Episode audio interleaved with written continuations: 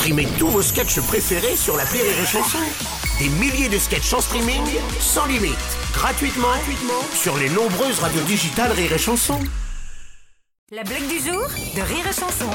C'est le jardinier d'un grand hôtel qui découvre un, un matin que ses rosiers, ils font plus de 10 mètres de haut.